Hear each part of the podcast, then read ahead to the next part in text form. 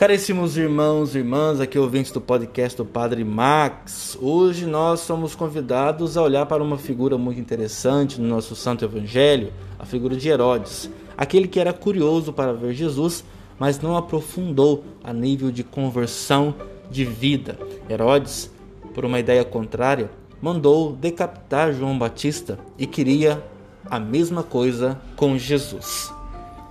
Possamos ter o coração do Cristo pulsando em nós, e não somente o coração curioso de Herodes, de querer somente ver quem é Jesus, mas não se converter de todo o coração.